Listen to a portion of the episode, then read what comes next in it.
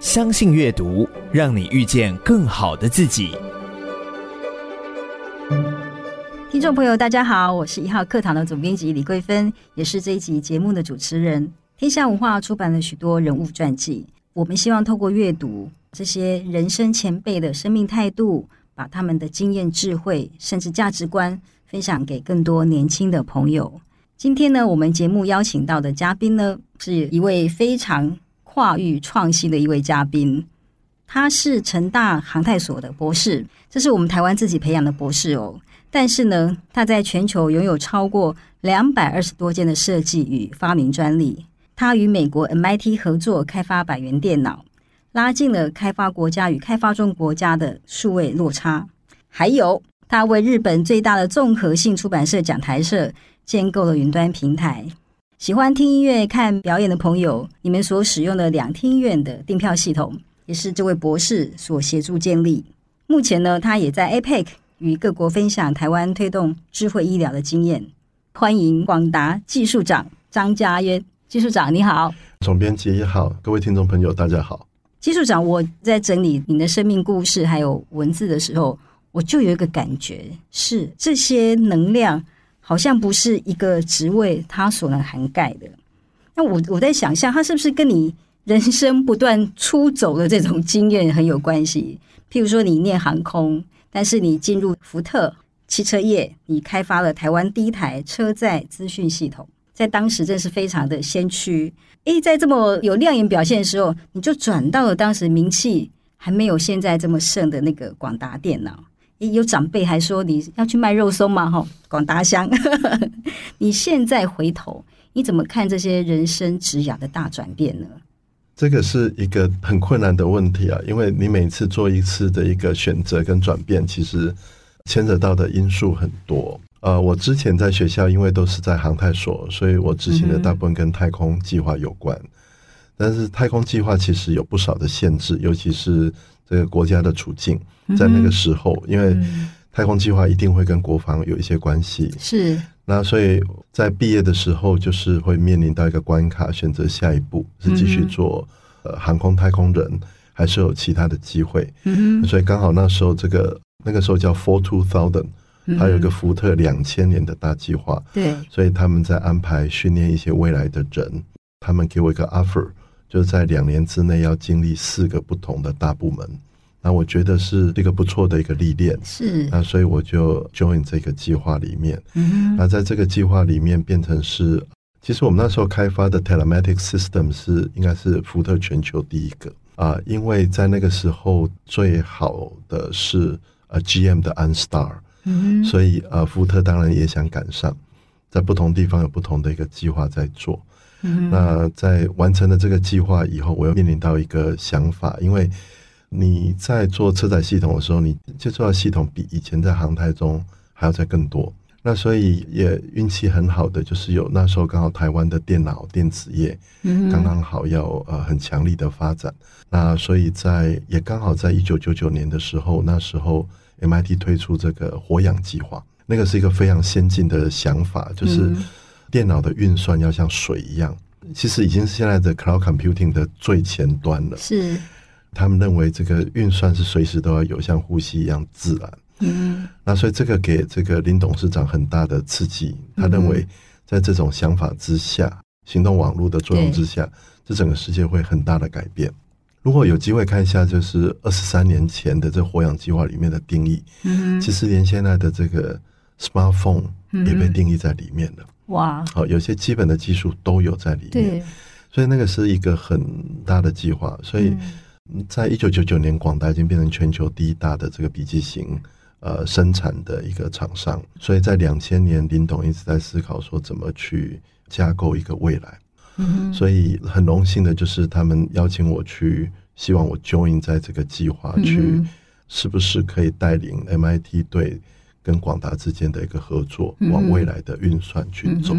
那所以当然在那个时候是没有计划的，就是只有一个概念，我们要这样子走。对，那研究院也正在成型当中。那所以呃，林董的同学也是以前工研院电子所的所长，邢志田先生，是，然后他就。找了我跟这个董事长谈，那希望说我 join 广达，然后来做这个未来的呃事情。但同时间也有不少的电子业的同业在在看看要不要找我去做比较不同的事情。不过因为这个计划还有可以跟 MIT 合作，对于我来讲是一个很大的一个激励。当然前途渺茫，也不知道说做了会怎么样。对，因为我必须要放弃的东西不少。是，所以其实。第一个事情就是学会放弃，你才会有比较宽广的未来。但是你放弃的也不一定会有所得。对对。但是只是说你放弃了，一定会往前再走一步。它有可能是退后一步啊，也有可能是退后一步。那时候拿到你面前的真的是两个大人的一个想象，那那个天平的两边那个轻重落差很大。对，所以我跟我太太。商量，因为美国福特总部想把我调回福特总部去，是在那边立一个更大的计划。哇！那同时间就是那个广达给我做了一个梦哈，然后就说你要不要一起来呃完成这个梦想？后来我是选择这个梦想，因为我还没有加入广达的时候，他们给我一张顾问的名片，然后就是跟呃时代基金会到这个 MIT 去呃参访，去跟这些科学家们聊天去看。呃，那个对我蛮重要的。那几天让我在 MIT 去跟这些呃大师们对谈，去思考说，呃，台湾的一个公司应该要怎么去转型，那是重要的。同时间也有有一些长辈说，其实你应该好好去思考，能够为台湾的企业能够做什么样的一个事情。嗯嗯。所以一方面好奇心呢、啊，就是说觉得哎，未来也不知道怎么做，然后也不清楚自己能力还可以往呃哪边去发展。那所以就就这样做，可是他想一想，跟航太所刚打了两节火箭升空嘛，其实也有点像啊。其实你一定要丢弃嘛，就是有一节你要先放弃掉，你才可以再往用另外一节火箭往天空再推嘛。所以感觉上有点像那样子，但是就是就做了那样子的决定，也不知道对错，反正就是做了，就做到现在这样子。诶，总是有一点点东西让你知道它那个方向是有可能完成的，对不对？大部分人在做这个抉择的时候，有有些人的确是过于不敢走出舒适圈，但是我觉得可能大部分人他也不是说茫然无知的，尤其像你们这样要跨那个很大的一个领域的不同的时候，是不是有一些蛛丝马迹可以做一点判断说，说啊，他还是有成功机会的？有，我先给你描述一个小故事好了哈。其实，在 MIT 在那个时候有三个 lab，在未来上面是最重要的。嗯那最有名当然是 Media Lab。那 Media Lab 这个 leader 是呃 Negroponte，另外一个有名的就是 Michael Detouzis，然后他领导的是 LCS，就是 Lab of Computer Science。那另外一个就是 AI Lab，AI Lab 那时候是 Ronnie Brooks，但是包含就是这个 Minsky 早期的这个 AI 的大师都在 AI Lab。在那个时候，LCS 要跟 AI Lab merge 在一起，合在一起，变成一个新的 lab，是。就现在的 CCL。MIT 在设计的，在思考的是一个一个很大的航空母舰，嗯，往比较不可知的未来去走，不知道说旅程的最后到底是结论是怎么样哦。但是你会觉得说，跟这群人一起做，会是人生一个很棒的一个旅程。那所以这个是一个原因哦。啊，另外一个原因就是他们两个都希腊人嘛，哈，所以我们有一天晚上，我记得那个 Michael Detouzis 就邀请这些台湾的企业一起去搭船出海。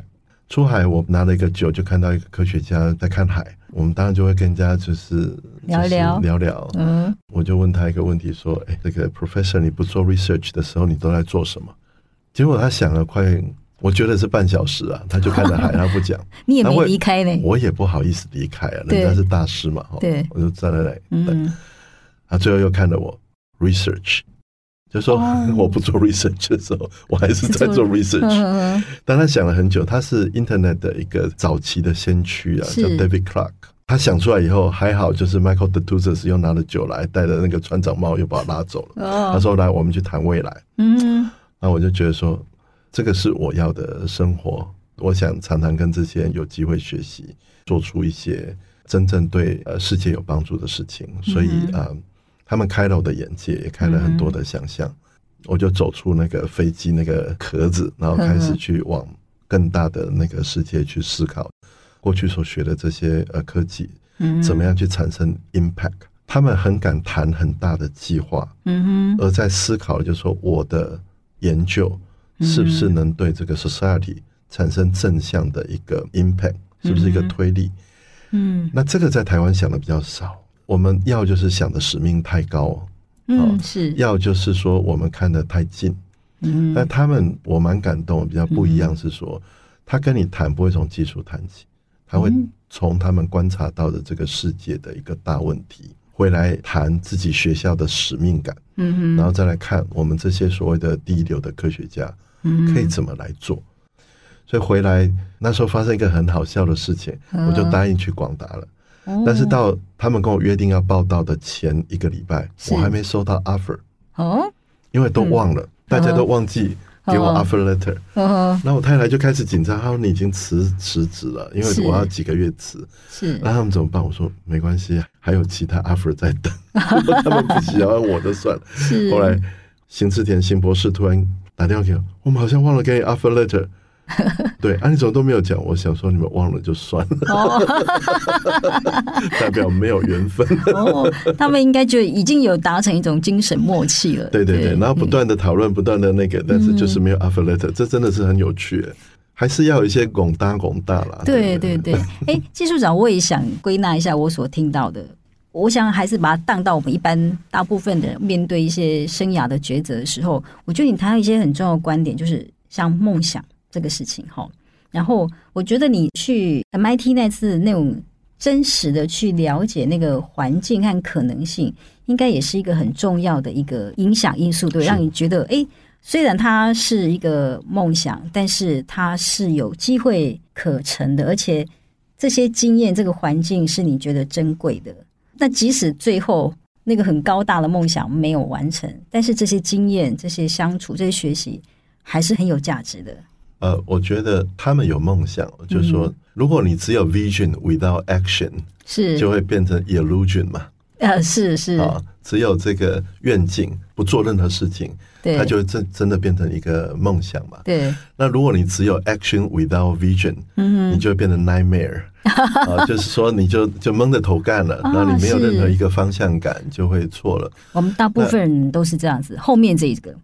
忙忙碌碌在每天的工作里面，起码他们就是呃找到那么多聪明的人，一起思考出一个未来技术演进的一个方向跟变革，也愿意投入他们所有的精力，然后一起 teamwork 起来，因为那是很多个教授一起在做，那往那个方向走，可能会得到创新的结果，会远超过于当初垂直层面的东西很多。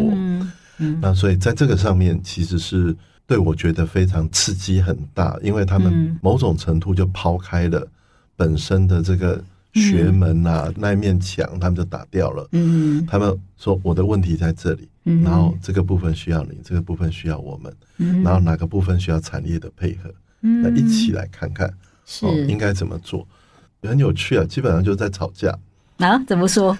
亚洲地区是 top down 的嘛？啊，汽车业某种程度是讲究 discipline 的，因为走出来的车子就是要会动。嗯、但是这种创新哦，很多的 idea 是 bottom up 的。对对。那所以呢，你会发现很年轻的这个研究员在 challenge 很资深的 professor，他的观点他不对。嗯。那大家就闹成一团。对。那在台湾的话，其实是不一样的嘛，就是说最大的不讲话，第二层不能讲话，第三层哈。那他们不是，他们就反过来。这个对我后来在带人做研究干什么也有很大的冲击。我们后来真正要 kick off 跟 MIT 零四年要 kick off 的时候，大概有快三十个 PI，PI 就是资深的这些 researcher 跟 professors 到广达来，呃，连续将近五天，白天我们跟他们吵，说将来大家要一起做什么有意义的事情。晚上我跟他们的律师吵，我们做出来成果的 IP rights。要怎么去主张？要怎么去弄？所以那整整五天我们没有睡觉。那等到最后一天，我们也有 scope of work 要做什么？对，做出来的东西要用什么样的法律程序去 secure 呃双方面的一个关系？所以那个合约从已经快二十年，我们从来没改过。从我们那个时候到现在没有改过，改的是说我们增加哪些计划。那但是回过来都是那个时候体力还不错。律师晚上不睡觉，白天睡觉，然后我们的人是刚好反过来，嗯呃，是这样子谈的。其实也蛮、嗯、说血泪也蛮血泪的啦，嗯、就是说那最后还要董事长做最后的拍板定案，是才会开始去 kick off 那么大的计划。嗯、所以我们跟他们做的计划叫 Tea Party。因为美国革命是把这个茶叶丢到 Boston Harbor，然后变成美国革命嘛，嗯，所以他们认为我们要做的是电脑的革命，嗯，所以要把 computer 丢进去，所以我们还是取那个 T，那 T 是 technology，也是台湾哦，的意思，很有意义。然后所以开始去做，现在变得是显学的 human centric computing。技术长在梦想当然有有很多那个美好的想象，或者说。但是真的进入实际的运作，其实是有很多超乎当初想象的一些挑战。譬如说，你在 MIT 合作开发百元电脑的时候，那个学习是不是有一个很特别的经验？哦，这个经验更特别了，因为那个 Professor Negroponte 也是另外一个非常聪明的人，是啊，因为他写的 Being Digital 是第一个提出来用数位方式，嗯，然后来改变这个世界做 transformation 的一个大师嘛，嗯哼。所以，因为我们跟 MIT 的呃 CSAIL 就是 Computer Science 跟 Artificial Intelligence Laboratory kick off 了那么大的计划，嗯，所以他也循了这个线，他来找我说：“你们做的电脑，你知不知道都可以做金字塔尖端的一个国家是的这些小孩子们？那你知道多少的小孩子在乡下地方，在非洲，在很多第三世界，他是没有电脑。他觉得这个是个 digital divide。那广大的立场是觉得这是一个 knowledge divide。”就是一个知识的落差，哦、对。那他是觉得，就是说，要解决这个落差，要有一个数位的方法。嗯、最好的方法就是，我们可不可以做很便宜的电脑？那也用这个 MIT 跟 Harvard 他们做出来的这个作业系统，嗯、去做一个真正适合小孩子用的教育的系统。但你要知道，我我先提一个问题：非洲有网络吗？没有哎、欸。非洲有足够的电吗？可能也没有。是。先看这两个电脑一定要电嘛，好，然后电脑如果要把课程给他，一定要透过网络嘛，对，好，这两个都没有，所以那时候有很多的研究，就是围绕在这这边做的。嗯，我们看到百元电脑后来是有电池，有这个在做。早期还有另外一家很有名的公司发明一个发电机是用手转的。哦，所以早期它有一个手可以去转动它，去让它发电，然后怎么把它的电拉到最低。然后甚至还有在非洲，还有人把那个电池哦，嗯、像牛奶一样，你的电池没电了，你就把空的电瓶放在前面，然后有牛车把你载走，哦、然后又给你一个新的两个电瓶 在那里用，哦、是。然后再的话又更好玩，那网络怎么办呢？对，大家都没有网络，对，所以那时候发展出一种网络，我们这群人，假设我们这三四个五五个人，有一个人可以上网，大家都可以上网。那是一个特别的一个 WiFi 的网络的一个设计。在 MIT 那个时候的网络，两千年的网络还没有很畅通的时候，也是大家也是这样玩。那时候叫 RoofNet，就是屋顶上的网络。哦，大家就连连连连连连，对对，你连我，我连你，然后从那边上去。对。啊，所以因为要解决实际的问题，然后你就发展出一个技术。那技术看起来没有什么用，但是到未来它有另外的用法，都是这样子一直在。在呈现，所以你有时候看得到的，不见得会很破坏性的创新。嗯，但是你看不到的，在将来它可能有特别的应用，但是多久的将来不知道。对，这就是 research 有趣的地方。好，他来找我，那但是问题是我们是一个盈利生产的单位哦。对，就是说，那你怎么让它能够 profitable？好，这是 business model 的问题。对。另外一件事情就是说，你做到这么低，嗯，你会不会亏本的问题？嗯，是。哦，虽然理想很很伟大，对，我也知道这个事情如果一做一公开的以后，呃，会发生一些事情。嗯，呃，还好林董也非常非常的这个支持。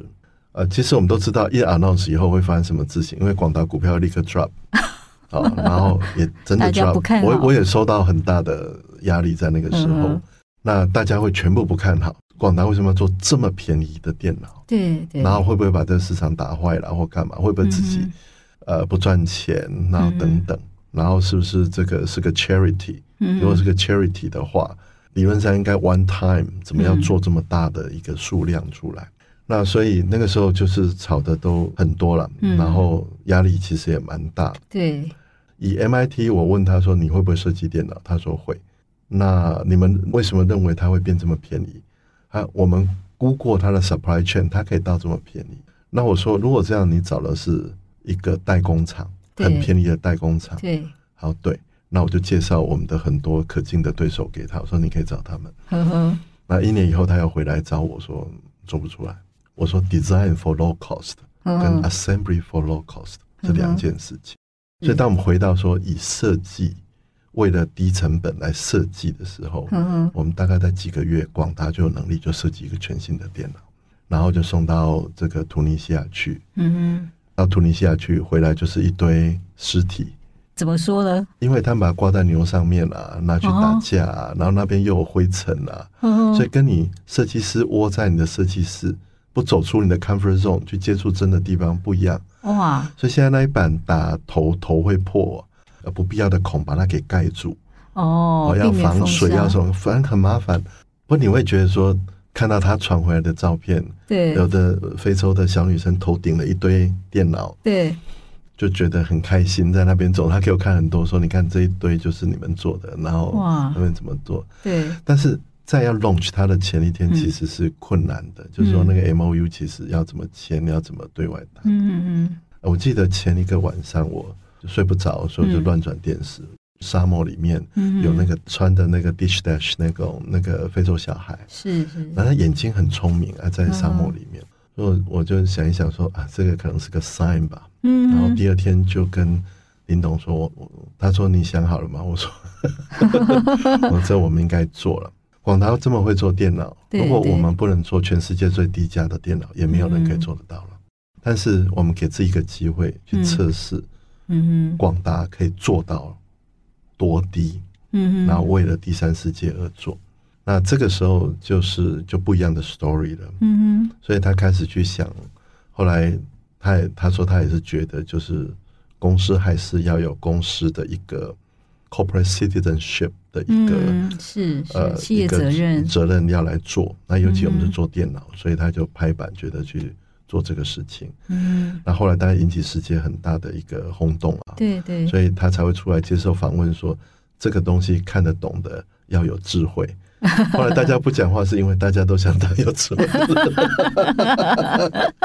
所以，所以呃，这个是当做 story。后来呃，Harvard 他认为这个故事太独特了，所以就把它变成一个 business case，对，放在 Harvard 里面做教学这样子。对，技术长，我在每次听这个故事的时候。我就会有一种感觉是说，我们都以为商业每天盘算的，或是他计划的，是以一个很实质的利益为主。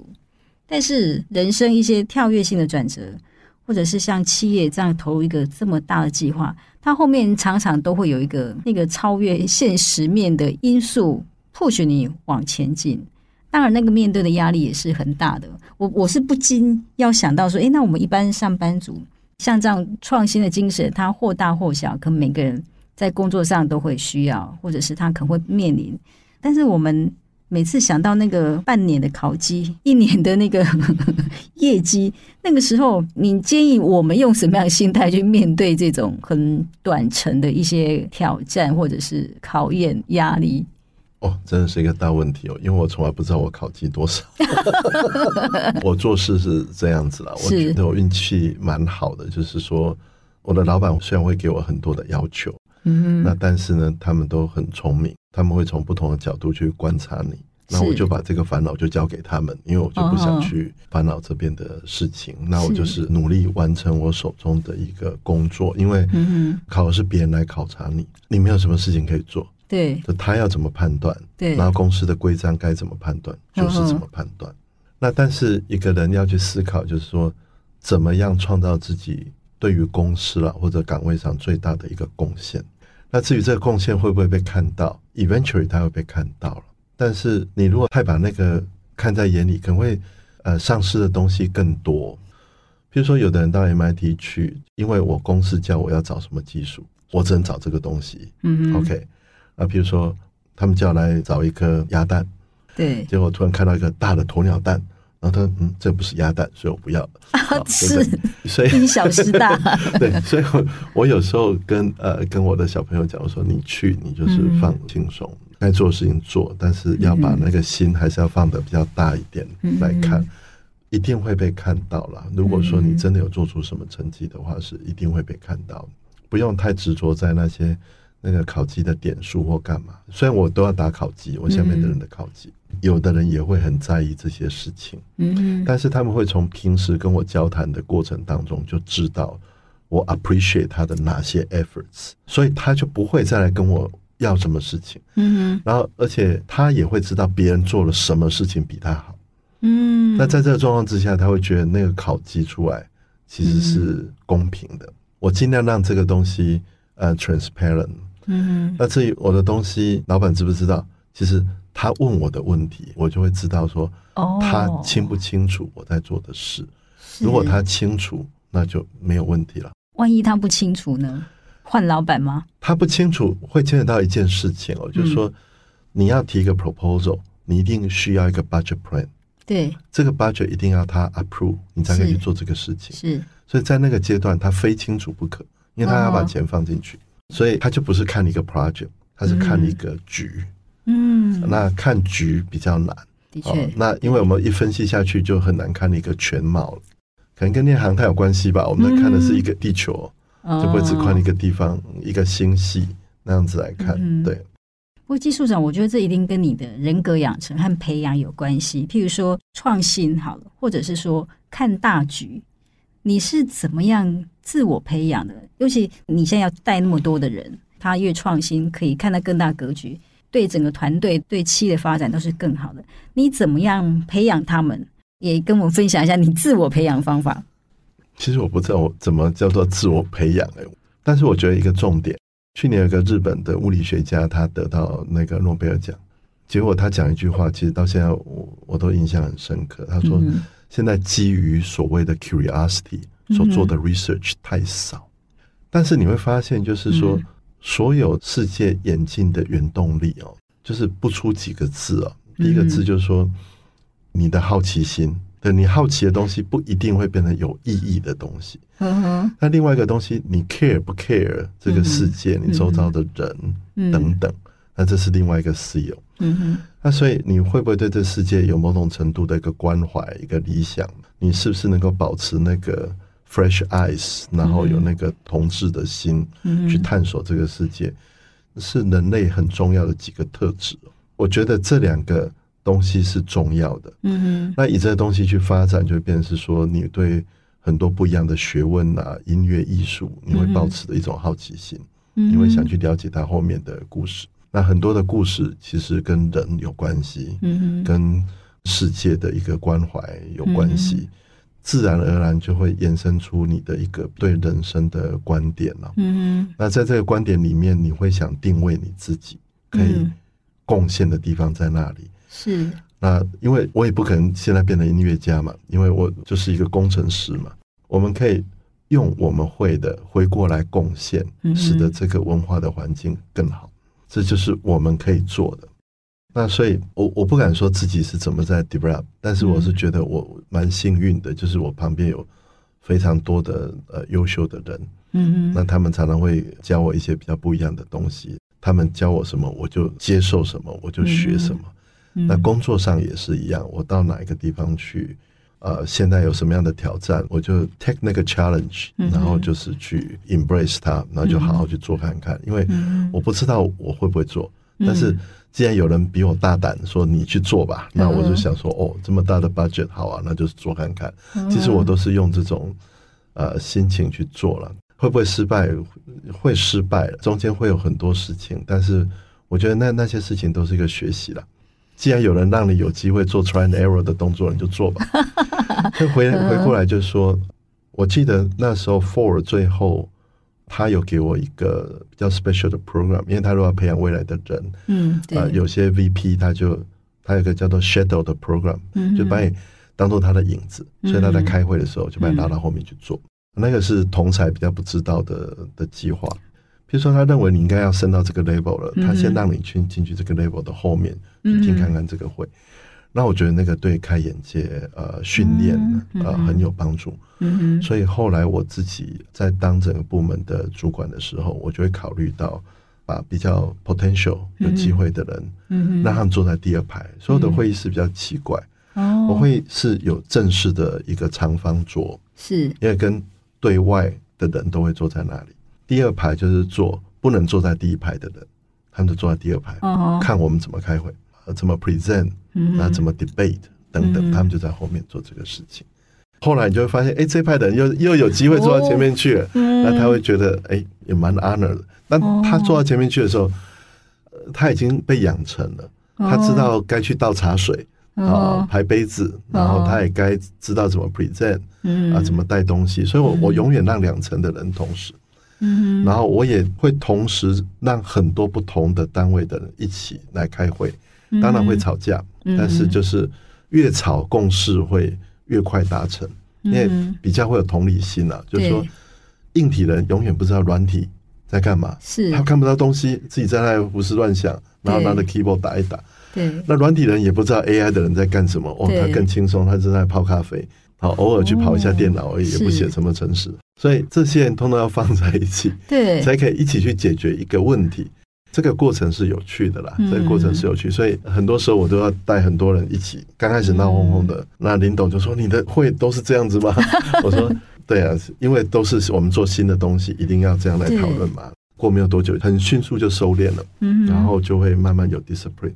但是就看你敢不敢那样子做，是，然后但是会比较辛苦啦，就什么会你都要坐在里面。对，我们真的不要轻忽每一个会议的功能，哎，对啊，就是进去会议的时候，哎，不要躲在那个边边角落，呀，不要在那边自己划手机。他们知道很危险，因为我会立刻点他们起来讲，是，我会说请某某人发言，因为他在划手机嘛。对，他代表他没有在这个会议里面。对，还有我们不知道那个会议的价值，以为只是啊来听一听什么事情。其实在这个会议里面，真的可以学习到是那些发言的人，他们怎么样做报告。对，然后这个场域怎么安排。对，老实说，倒茶水，哎，倒茶水，对，很重要。嗯，我本来我的人，比如说他已经升到处长，对，他不知道要倒茶水，他也不知道要观察客人的这个，比如说日本客人那边的水位啊，咖啡到什么程度。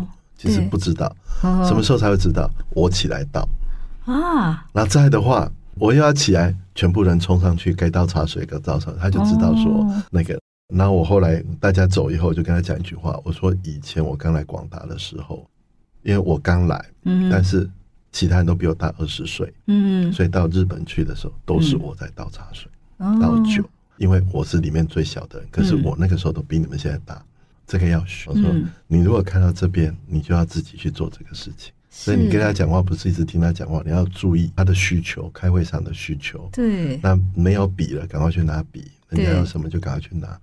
这个要自己 proactive 的去做，你不能等助理做。对。你是个处长，在这一个房间里面，不幸的是你最小，你就是这一间的助理。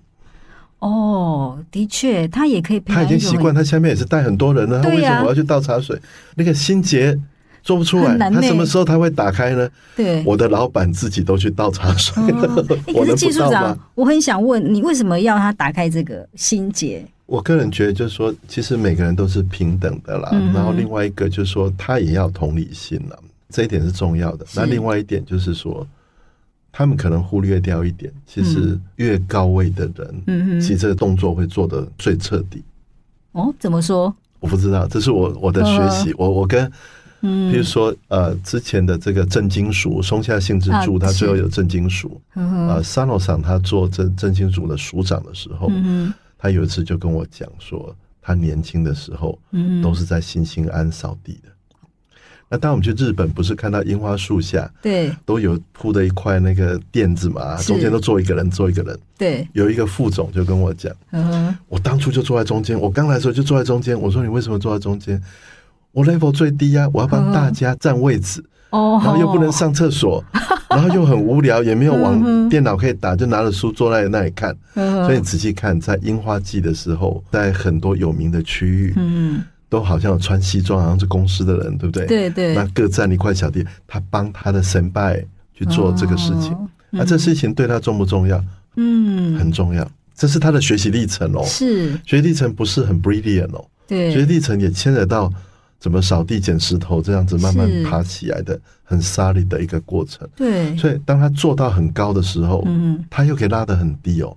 他能够克服的问题的 range 比我们想象中大很多。哦，啊，我个人觉得我蛮幸运，是这些老先生们都跟我讲他们当年的事啊。就在里面慢慢学习啊，就说哦，原来这是重要的，所以就把这个东西、这个文化也带回来。我们这是重要的，嗯，那让每个主管后来变成主管的，还是能够回到那个初心不变，嗯，然后动作也不变，开始去长，他才会有比较宽广的未来。林董也是啊，林董有时候我刚开始也笨笨的，还没有注意到他已经起来要倒水，他是董事长啊。那当然，下一次不能再让他倒了嘛。当然，当然，那我们就要自己赶快把东西呃做好。所以学习不能一直看着太高深的学问跟那个去。是，其实学习都在生活里面。在如果以东方哲学来话，我觉得它都在生活里面。呃，捡叶子也是一个学习，对。然后看这个呃蕨类的生长啊，四季的不同，各方面都是个学习。嗯嗯。那包括就是说你怎么进茶安的身体的姿态。对，也是个学习，所以对这个学习在现在好像逐渐的消失了，对啊，但是那个反而是重要的，那个我觉得那个比考试考一百分重要。我跟我小朋友说，你如果可以做这样的事情，就是很好。你进去看到这些北北们，你可以呃帮他们做，你不要以为你在服侍，是，而是这本来就是你该做的。对对，哎，技术长，我也想到，因为刚刚最初谈话的时候提到说。走出舒适圈，那个放下是很重要的。那我觉得您刚刚提到说，像我们广大的董事长哦、技术长、处长，他在那个会议室里面，他可能就要去倒茶水，他其实也在放下他的职位。他那种随时可以放下，然后可以让那个心态回到一个比较平等的、开放的，那个对于创新，它很重要，对，是很重要的。对，呃，这一点其实是广达。非常特别的一个地方啊，就是无论董事长跟副董事长，嗯、你如果仔细看他们，腰弯的比大家低，然后也做事也非常的客气，是、嗯，所以他们常常说我们是乌龟精神，都很很低调在做事情。嗯，但这个东西跟后来的一些创新有很大的关系，因为呃，创新很多东西你是要观察到呃非常基础的一个变化或者问题，你才有办法。跨过那个门槛，做很大的创新。对，它不是很 fancy 的，在很表层。是，他有时候是在很基础面。嗯、那这基础面的养成跟训练哦，有时候不是只是在脑袋里想而已，而是在生活上的一些态度。嗯、那个态度真的会影响到那个高度跟格局了。嗯、所以我觉得，一个正确的态度，或者是一个。比较 humble 低下的一个态度是非常非常的重要，在那个地方。对，对，说是低下，它其实是一切的开始。对，没有把自己的心境 reset 到那一点哈，嗯，你很难去看到问题，也很难去有突破了。我个人的觉得，所以我我碰到很多很优秀的人，其实他们都非常非常的很 humble，眼睛也很澄澈的去看这个世界，所以他们看到的问题都很基础。嗯，但是他们的改变都会非常巨大，是很精彩的谈话。听众朋友，我们先休息一下，等一下回来。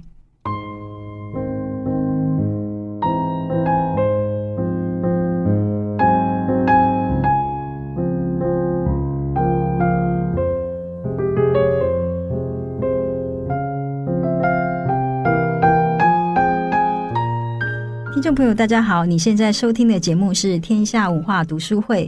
我们的嘉宾是广达电脑技术长张家渊，张技术长，总编辑好，各位大家好。我们刚刚上半段节目谈到技术长的创新人生、跨域人生这个阶段呢，我们想要再来深入的请技术长来跟我们分享哈，在你的跨界里面，除了工作职场的，其实还有一个很特别的是你在跨领域的兴趣与学习，譬如说还是大学生的时候。音乐的鉴赏理解上有很惊人的成就。你在成大连续三年主持讲解超过两百场的音乐讲座，这种跨领域的那种兴趣学习，你觉得对你整个人生的那个发挥有什么样的帮助吗？第一个，我并没有说因为要跨领域而跨领域，我还是有点比较自然的去接受所有我周遭里面来的啊这些事物，嗯，因为他们来的话，一定会带着某一种缘分。那这种缘分有时候是你自己自身的兴趣创造出来的吸引力，把它吸过来。但是有时候也是因为别人给你的一个 gift。嗯哼，因为我觉得外国人用这个 gift 是个很美的字。一方面是你先天来的，你是老天爷，你出生出来你就一个 gift。然后，但是我觉得这 gift 来自于别人，你周遭的老师啊，周遭的这些朋友，那他们也会给你不同的 gift。那这些 gift 都是一个，有时候是一个不同的领域跟兴趣了。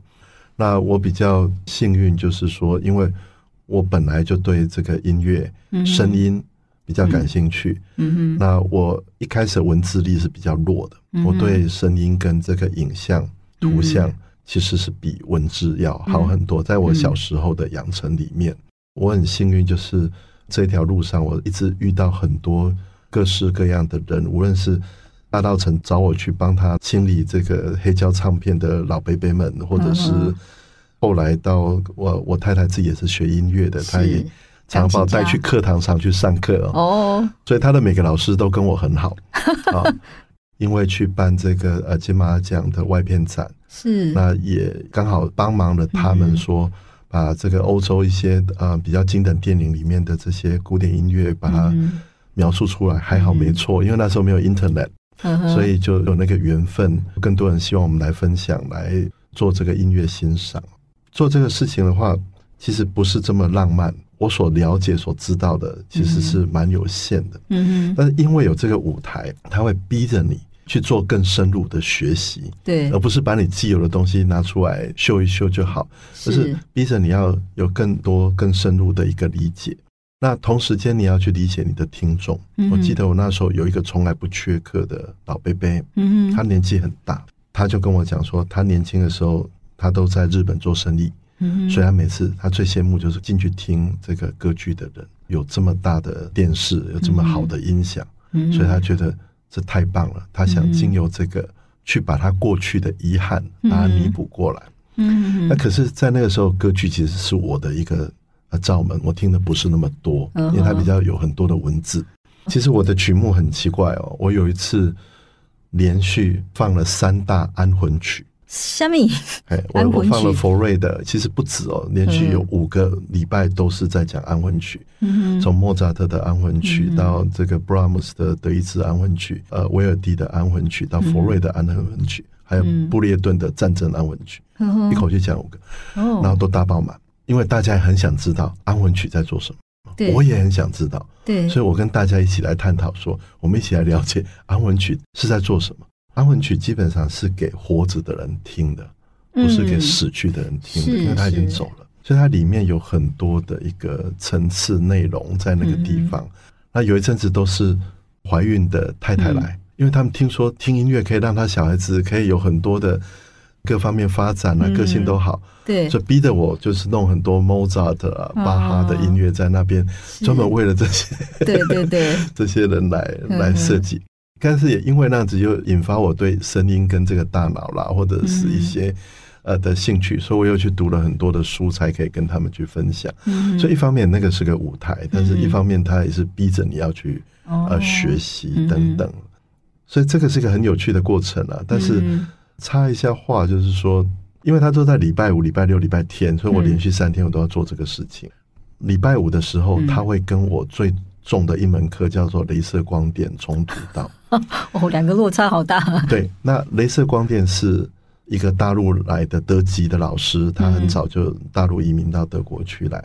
有一天，他带着全家来听我演讲，那一天学校不用上课，他很高兴来找我谈天。我才发现他不知道我是他学生，因为我们从来没看过，他也没点名点过。啊，他自己也拉小提琴，他他在大陆也是乐团的首席，所以他找我去他家吃饭。那个我说，老师，你这门课我只能自习，没关系啊，就自习啊。不过他给我很高的分数了。不过我跟他都是谈音乐，没有在谈镭射光电的事情。哎，所以技术长，这个您刚刚虽然很客气说您不知道自己是怎么养成的，但是我觉得你是一个很杂学的人，对不对？在学习面前，你也是一个很开放的，跟着自己的兴趣，跟着那个好奇心。是会深入的，不是说好奇就好奇，然后有兴趣就啊好啊听一听，并不是在这里面是有一个很深的，一直进入的那种动力哈。对，我很担心这样子会误导人家，就是什么东西就都玩这样子，因为你的时间是有限的，所以你还是要去挑某个课题，那很深入的去研究，你才有办法在不断的成长。所谓的梯形人跨域之间，其实我觉得啦，底蕴是一样的。嗯哼，但问题是，你从哪边进去，要挖到那个底蕴，嗯，你才有办法再找到另外一扇门，再长出另外一个东西来。这部分是我的一个坚持，就是说，如果我今天在谈的是 classical music，我可能会非常深入的一直走，走到一个我觉得我已经碰触到它的一个中心的一个思想，或者碰触到我所谓的底蕴，它有点像地下水。嗯嗯，你就慢慢的跟一直伸伸到那个地方去的时候，你就知道哦，你自由了。哦，那但是我我每个地方都会走到那个地方，我觉得在那个地方很多事情就会变得是共通性很高。嗯哼，它就不会是航太就是航太，嗯，航太只是一种应用，是，可它下面有很多层的学问。嗯，然后可是你一定要碰到最后的那个 philosophy 的那一个层面。你才有办法到电机、到通讯、到其他的这个学门里面去有所发展，应用到这一边。如果你只是在第一层的话，你没办法，所以你一定要打到最下面，vertical 的部分一定要打到那个底层，才有办法去做这个部分。那否则的话，你会为了跨域而跨域，你最后可能没有一个东西变成你的 major。这是我自己的一个感觉啦，一定要很深的到那里去。我自己才会觉得说，哦，我现在可以再往其他地方去看。是，是对对。哎，技术长，那谈到这里，我就很想请教，现在我们社会上都很流行自己说的跨领域，就是哎，你这个也要学，那个也要学，或者是说要不同，理工的就要去学比较人文的，人文的要去学一点经济的，或者是说我们现在在就业市场上很流行那种。斜杠的概念，就是我可能一三五去做什么，二四去做另外一个不同的工作。你觉得这是一个跨领域的一种好的现象吗？还是说，他对一个年轻人他真正以后的那个成长和发展是好的吗？其实我我没有办法评判呃这一点，然后，但是我想要讲的，不能为了想要斜杠而斜杠。嗯，斜杠它是自然产生的，譬如说。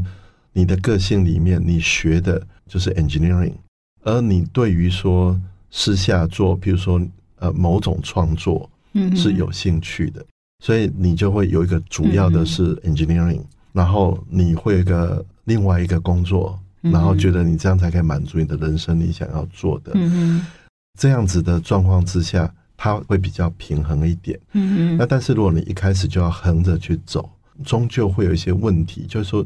每个东西你都没有办法探究到它的一个真正的最后的一个道理哦。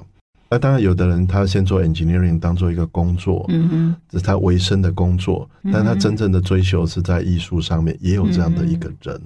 这个时候，他的一个重心其实他 vertical 的部分是挪到呃他的副业去，嗯哼，但他主业就变成是在工作，嗯哼。可是那样子会有个问题是他工作会做不好。因为他是在应付，那等于是说啊，别人交代给你个工作，假设他现在是一百分，但是你只要做八十分就通过了，他绝对会只做到八十分，他不会做到很好。嗯哼，那两边最后是会比较难兼顾。您刚才问到一个问题很重要，就是说你你念航太为什么可以走这么多不同的，从航太汽车一直跨过来，不是问题。其实对于我来讲哈，学门都是。一个房间的很多的门，嗯，只是你最后是用航太开了这个门进到那个房间，然后你从电机或 computer 你开了另外一扇门又走出来，但是最后你还是要先能够走到中间那边去，嗯，你就发现你很自由，你大大致上什么都能够走，所以要看你打到哪一个地方去，所以要打到有地下水的地方哦，要找到你的地下水，你才可以去比较自由的去做这个事情。我的个人的梯是先长垂直面，再长水平面。嗯，当然也有先长水平面，但是它 vertical 部分有时候就会很短。嗯，就像我们种的那个呃爬升的植物一样，是哦，它爬得很很广，对，但它根就短短的，对，也有。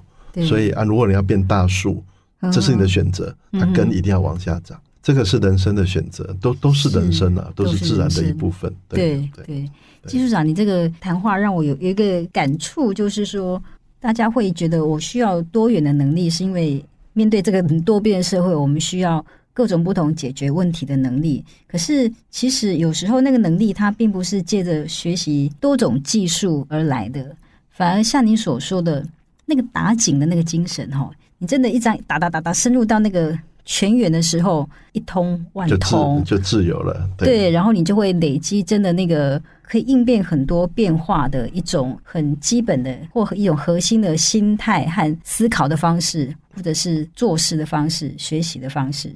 这是我努力的方向，我还我还没有很成功，但是我我是朝这个地方在努力了。你看马友友好了，他是经由这大提琴在了解音乐的音乐家。是，所以你仔细去听他的反弹，他没有在弹大提琴，他在弹的是音乐。哇！所以他是经由大提琴来理解音乐，把音乐变成他生命的一部分，是再回过来演奏音乐的人。这只是他的乐器，他最最重要还是要变成一个 musician。傅聪也是，是他们都是这样的人。他父亲在教他，说你要变成一个艺术家，在学习变成一个音乐家。我觉得他们那些老一辈的人在养成这些。艺术的天才的时候，他们都是这样在弹。嗯、你如果碰到很多的这个音乐人一起在弹的时候，嗯、如果他是都是来自于不同的乐器，嗯，现在他他们一起在弹的就是音乐嘛，嗯，就是谈艺术嘛，是。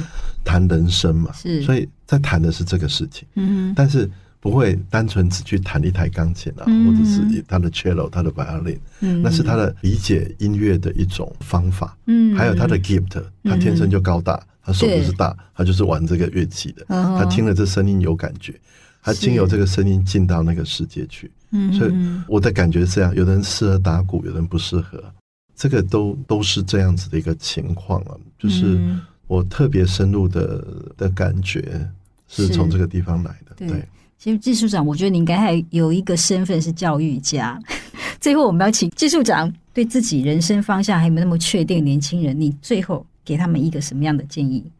我觉得人的现在是由你的过去跟由你的未来来决定，不是你的现在决定的未来。其实未来也决定了你的现在。嗯、现在的你其实是很多你过去努力啦，或者是你的 gift，嗯，你带了很多东西，然后你做了一些努力，变成现在的你。嗯，那现在你也许又带了一把钥匙，可以去开一个门。然后你看到另外一个大房间，有个很漂亮的门，你以为从漂亮的门打开以后，你就可以进去一个更大的房间，嗯，但是你都不知道。